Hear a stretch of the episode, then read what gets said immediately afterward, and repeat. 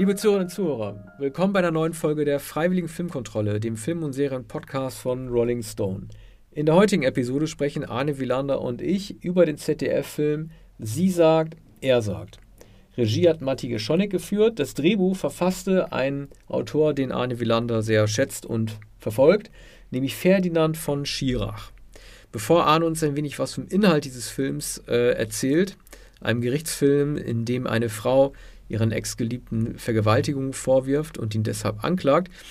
Ein paar Sachen, die mir aufgefallen sind, bevor du ähm, zur Handlung übergehst. Ähm, dies ist ein Film, von dem ich doch gedacht habe, den würde ich im Grunde genommen lieber lesen oder hören als sehen, weil ich finde, dass die Filmemacher doch sich nicht haben ganz davon freimachen können, sehr suggestiv zu arbeiten, vor allen Dingen in der Kameraaufführung, äh, in der Kameraführung. Also es gibt manche Perspektiven auf den Staatsanwalt als auf die Verteidigerin, die ähm, so ein bisschen tendenziös wirken. Ähm, ich frage mich zum Beispiel, ähm, ich weiß nicht, ob es in der Filmsprache da einen besonderen, besonderen Begriff für gibt, für diese Art von Zoom, so ein ganz langsamer Zoom auf eine Zeugin, die erklären will, warum die Klägerin denn eine Drama Queen sei.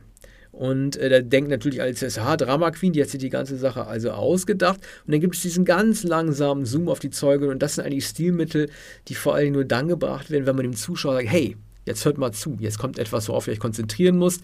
Das ist sehr, sehr wichtig. Achtet genau darauf, was sie jetzt sagt. Das gibt es eigentlich in Spielfilmsprache. Und genau deshalb habe ich halt gedacht, irgendwie, ähm, ja, das ist eher eine Sache, die ich lieber neutral lesen würde, um mir dann selber ein eigenes Kamerabild davon zu machen.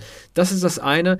Dann auch, was ein bisschen amerikanisch wirkt das sind die Beweise, die so aus dem Hut gezogen werden. Also es wird irgendwie in aller möglicher Schnellmanier auf einmal irgendetwas präsentiert, was dann die ganze Sache auf ein neues Podest hebt und was dann alles durch die Gegend wirft. Am Ende gibt es dann sogar noch mal ein ganz neues Beweisstück. Das wirkt doch alles sehr amerikanisch und ich frage mich ja auch, Arne, ist es denn in deutschen Gerichtsprozessen nicht genauso wie vielleicht auch in amerikanischen, ich weiß nicht, ob das so ist, aber ist es denn irgendwie in deutschen Gerichtsprozessen denn nicht so, dass vorher Staatsanwalt als auch Verteidigerin zur Beweisaufnahme alles vorlegen müssen, was im Gerichtssaal präsentiert werden wird, eben damit es nicht diese, hey, jetzt zauber ich euch mal eben, was Gerichtsmomente hm. gibt.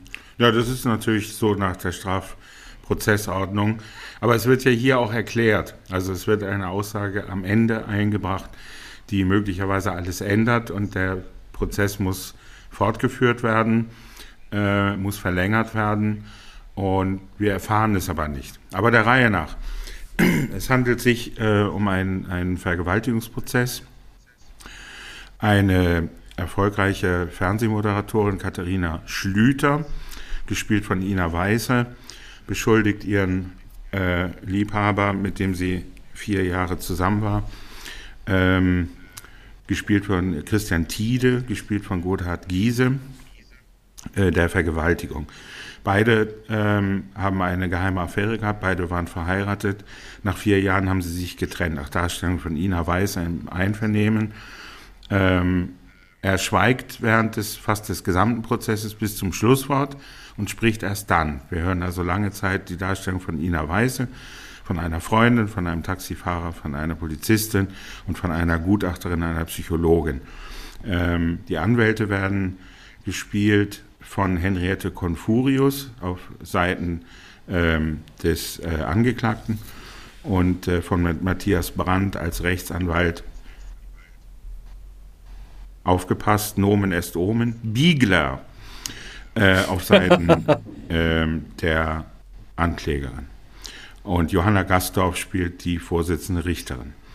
Ähm, Ina Weiße schildert es so, dass sie, ähm, nachdem sie sich ein letztes Mal im Hotel getroffen haben, ähm, auseinandergehen, noch zwei Stunden telefoniert haben äh, aus, dem, aus ihren Autos und äh, gemeinsam beschlossen haben, dass sie diese Lüge nicht mehr leben können, da beide verheiratet sind und ein geheimes Leben geführt haben. Sie ein Leben in der Öffentlichkeit. Er ist, sie haben sich übrigens kennengelernt bei einer Fernsehsendung, da sie ihn befragt hat. Er ist ein, äh, der Vorsitzende eines, eines äh, Industrieunternehmens und als solchen hat sie ihn befragt und er hat sie später zum Abendessen eingeladen, eine Einladung, die sie in der Regel äh, gar nicht äh, annimmt weil sie, weil sie natürlich neutral bleiben muss, Autorität wahren muss und sich äh, nicht einlassen darf auf Gespräche mit äh, Leuten, äh, die sie befragt oder mit, mit denen sie noch zu, anderweitig zu, oder beruflich zu tun haben kann.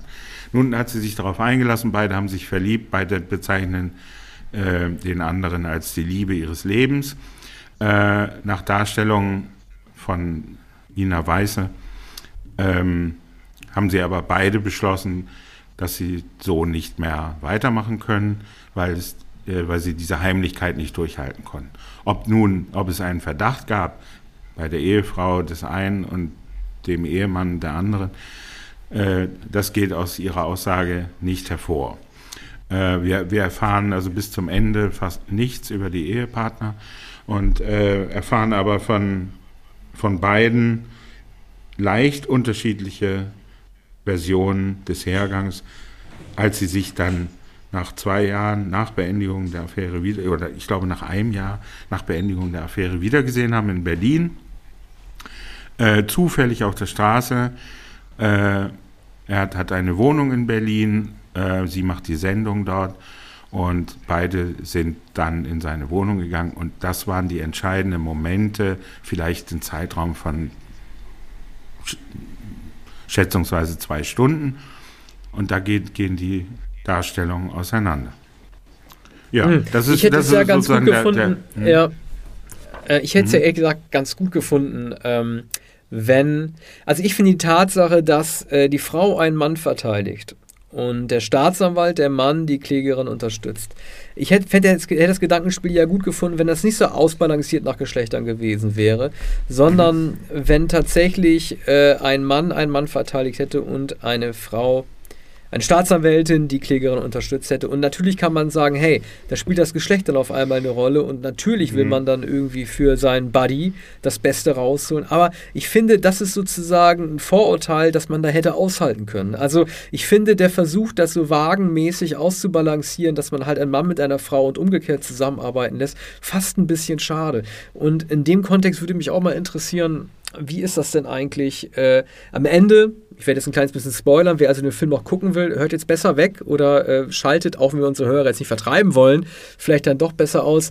Am Ende wird ja nochmal ein ganz neues Beweisstück äh, nochmal gebracht. Und ähm, da frage ich mich natürlich in dem Kontext, gerade weil ja ähm, die Verteidigerin davon so überrascht ist, ist es eigentlich ratsam, immer seinem Verteidiger oder Verteidigerin die Wahrheit zu sagen oder kann es taktisch manchmal klüger sein, äh, die Wahrheit für sich zu behalten. Weil es wird in Filmen ja immer, sei es amerikanische Filme oder deutsche Filme, immer sehr, sehr eindeutig so gezeigt, dass es sehr wohl passieren kann, dass man als Verteidiger nicht die volle Wahrheit wusste und dann erst recht erzürnt ist. Ich frage mich, was da eigentlich so vor Gericht von Vorteil ist. Naja, ist auch wahrscheinlich keine Frage des Vorteils, sondern eine Frage äh, der, äh, ob der Angeklagte seinem äh, Anwalt oder der Anwältin vollkommen vertraut und, und, und ob er sich selbst auch die, äh, die Wahrheit sagt, ob er nicht äh, das, was, was er erzählt, vollkommen glaubt. Ne? Ähm, mhm. Also möglicherweise eine Lüge glaubt oder ob er aus taktischen Gründen das nicht sagt. Es ist aber oft so, äh, das sieht man in Gerichtsfilmen, in vielen Kriminalfilmen, ähm, dass der An Anwalt das gar nicht wissen will. Also äh, entweder es nicht wissen will oder andererseits äh, äh, zwar Zweifel hat, aber äh, sagt, naja, ähm, es geht doch hier darum, dass jemand vor Gericht vertreten wird. Jeder hat das Recht, vertreten zu werden. Also selbst wenn, wenn, wenn er davon überzeugt ist, dass jemand schuldig ist oder dass es begründete Zweifel an der Unschuld eines ähm, äh, Mandanten gibt, dass er dennoch es verdient oder das Recht darauf hat, ein, ein Mandat zu bekommen. Und hier glaube ich, dass ähm, ähm, die Anwältin Henriette Confurius das gar nicht unbedingt wissen will, wie es, wie es sich verhält. Dass der Anwalt Matthias Brandt auch nicht unbedingt wissen will, wie es sich verhält.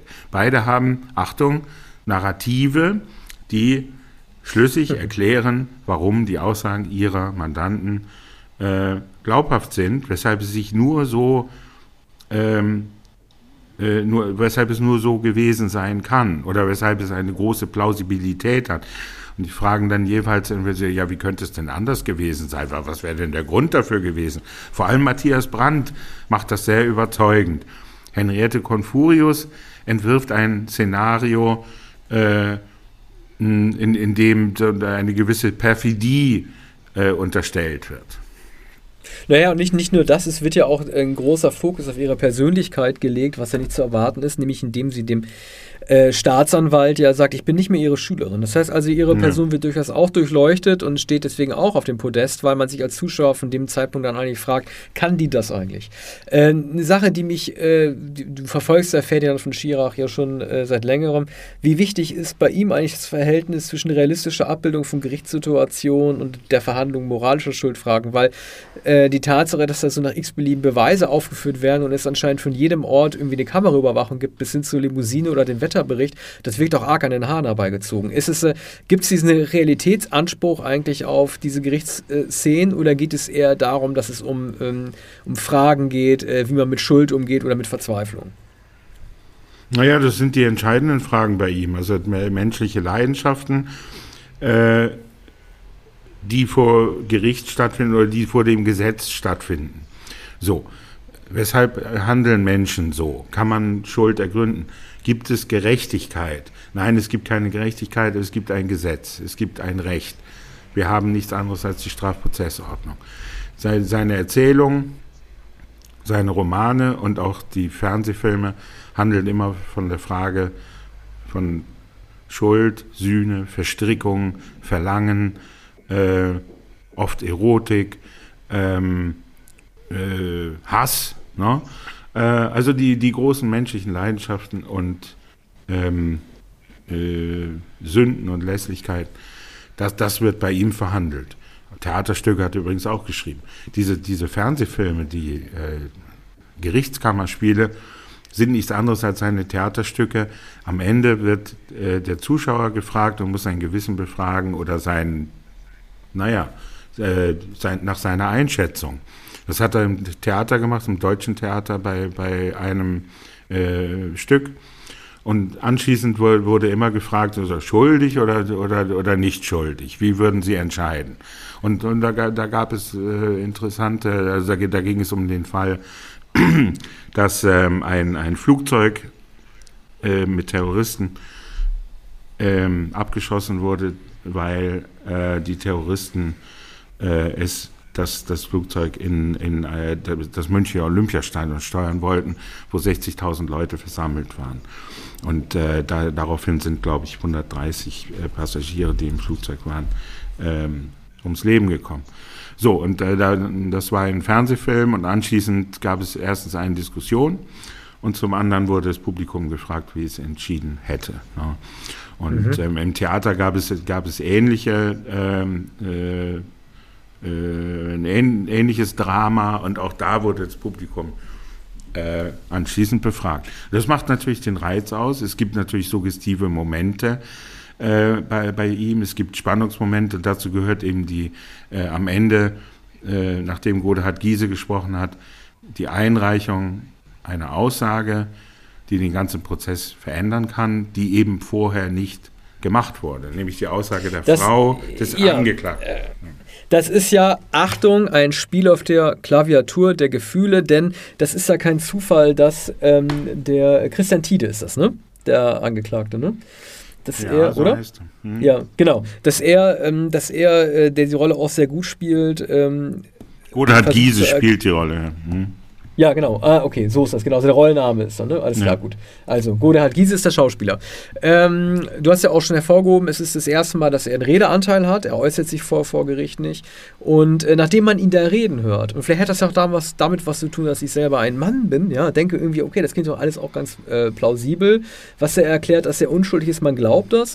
Und dann wird natürlich äh, in letzter Sekunde dieses neue Beweisstück, und jetzt kommt der Spoiler-Teil, äh, dieses Podcasts, der zweite Spoiler nach vorhin, wird ja dann dieses neue Beweisstück, nämlich die Aussage seiner äh, Frau oder Ex-Frau, äh, ins Feld geführt, nämlich dass er ihr gegenüber die Vergewaltigung gestanden hätte. Und das ist jetzt der Moment, äh, wo man sich vielleicht selber ertappt dabei zu sagen, wieso sollte er denn ausgerechnet der Frau, die er betrogen hat, gestehen, dass er äh, die Frau, mit der er sie betrogen hat, äh, äh, vergewaltigt hat. Ne? Dass er gegenüber, gegenüber sexuelle Gewalt ausgeübt hat. Das ergibt doch irgendwie überhaupt keinen Sinn, denkt man dann. Und das ist ja wahrscheinlich, wahrscheinlich auch das, was äh, von Schirach ja auch ähm, bezweckt, dass man dann selber sich hinterfragt, wieso glaubt man eigentlich, dass es nicht stimmen sollte. Ne? Es klingt total unglaubwürdig, aber wieso sollte es denn nicht stimmen? Ja, also das fragt man sich natürlich. Das wirkt möglicherweise etwas äh, oktroyiert. Andererseits gibt es natürlich solche Aussagen. Also beide, ähm, äh, beide Beteiligten haben, haben ihre äh, Partner verloren und sind getrennt von ihren Partnern nach, nach langen Ehen. Und äh, natürlich wird, wird sofort gesagt, naja, die äh, Ehefrau hat ein, ein, äh, ist von eigenen Interessen geleitet, lebt in Trennung und, und ähm, äh, es geht natürlich um Unterhalt. Oder, äh, also die, die Schuld sozusagen, an der gibt es glaube ich heute gar nicht mehr, äh, an der Trennung ist natürlich dem Mann zuzuschreiben, der das ja sicher nicht bestreiten würde, aber es geht sehr wahrscheinlich um Unterhalt. Wir erfahren es nicht, denn äh, der Film endet und ähm, der Zuschauer muss dann entscheiden. Es schließt sich übrigens ähm, eine Dokumentation an, und zwar nach der Ausstrahlung des Films, also der linearen Ausstrahlung am 26. Februar. Bereits jetzt steht der Film in der ZDF-Mediathek und ist dort anzuschauen. Äh, die Live-Ausstrahlung ist am 26. Februar um 22 Uhr. Äh, die Dokumentation wird um 22 Uhr gezeigt, davor der, der äh, Film. Ja. Äh, ich frage nur ganz kurz nochmal, bevor wir das äh, beschließen. Ich habe mich gefragt, meinst du, dass es von Schirach darum, darum geht, dass, dass man nach Ende des Films darüber nachdenkt, wer Schuld hat, oder dass man sich eher damit beschäftigt, ob man auf Menschen hier äh, hereinfällt oder ob man auf seine eigenen geschlechtsspezifischen Muster der Deutung hereinfällt. Also meinst du, es geht darum, sich zu fragen, sie lügt oder er lügt, oder geht es eher darum, äh, dass man sich fragt, warum man eigentlich einem der beiden ja. mehr glaubt als dem anderen? Ja, man muss sich selbst befragen. Also all seine äh, Erzählungen, all, all, seine Bücher, all seine Stücke handeln davon, dass man, dass man sich selbst ähm, befragt und, und über, über das ähm, über das Rechtssystem nachdenkt, vor allem über den über Nutzen und, ähm, und, und Gewinn durch das, durch das Rechtssystem. Und, und dass, man, dass man immer die Ambivalenz sieht. Ne? Und, und auch handelt dieser äh, Gerichtsfilm äh, von, äh, von dem ähm, äh, berühmten im Zweifel für den Angeklagten. Auch dazu äh, hat er etwas zu sagen, legt es seinen Akteuren in den Mund. Ich, ich meine, der, äh, ich weiß nicht, ob er, also am Anfang spricht er eine Einleitung aus dem Off, da hört man die Stimme von äh, Ferdinand von Schirach selbst und am Ende äh, spricht er sozusagen eine Zusammenfassung oder gibt noch etwas zu bedenken. Das ist also im schönsten Sinne, äh, naja, pädagogisch oder gibt einem eine Hausaufgabe oder viel zu denken. Und man denkt tatsächlich darüber nach. Und ähm, was, was bei Schirach typisch ist, dass er, ähm, dass, dass er ähm, seine Stücke dem Publikum anheimgibt, sodass sie dann im äh, Foyer oder wenn sie nach Hause gehen oder mit Leuten, die sein, das Stück gelesen haben, mit anderen darüber diskutieren. Ich habe bei fast jedem seiner Bücher, wenn ich wusste, dass jemand das gelesen hat oder das Stück entweder gesehen hat oder äh, gelesen hat, auch das wird möglicherweise noch als äh, Buch erscheinen. Äh, ich habe hab, äh, immer mit, mit den Leuten darüber gesprochen, äh, was die Konklusion ist oder welche Auffassung sie sind weil natürlich einerseits die, die Schuldfrage gestellt wird und man es gern wissen möchte.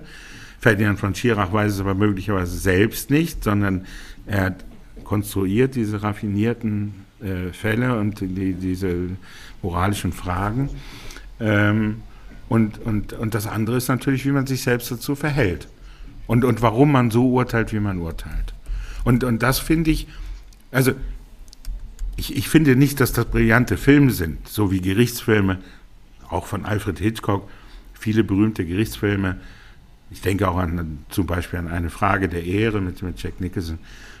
Das, das sind äh, keine kunstvollen ästhetischen Konstrukte, sondern das, das sind Filme, die, die wirklich von Gerichtsprozessen handeln und, und von den Spitzfindigkeiten und Überraschungen, die es gibt. Und insofern äh, ist, ist das ein ungeheuer wirkungsvoller Film.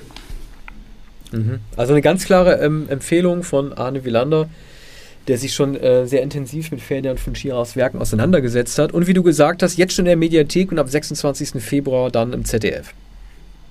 Ja, so ist es. Dann äh, bis ja. zur nächsten Sendung und äh, schauen Sie, sie sagt, er sagt. Dankeschön. Bis bald. Tschüss.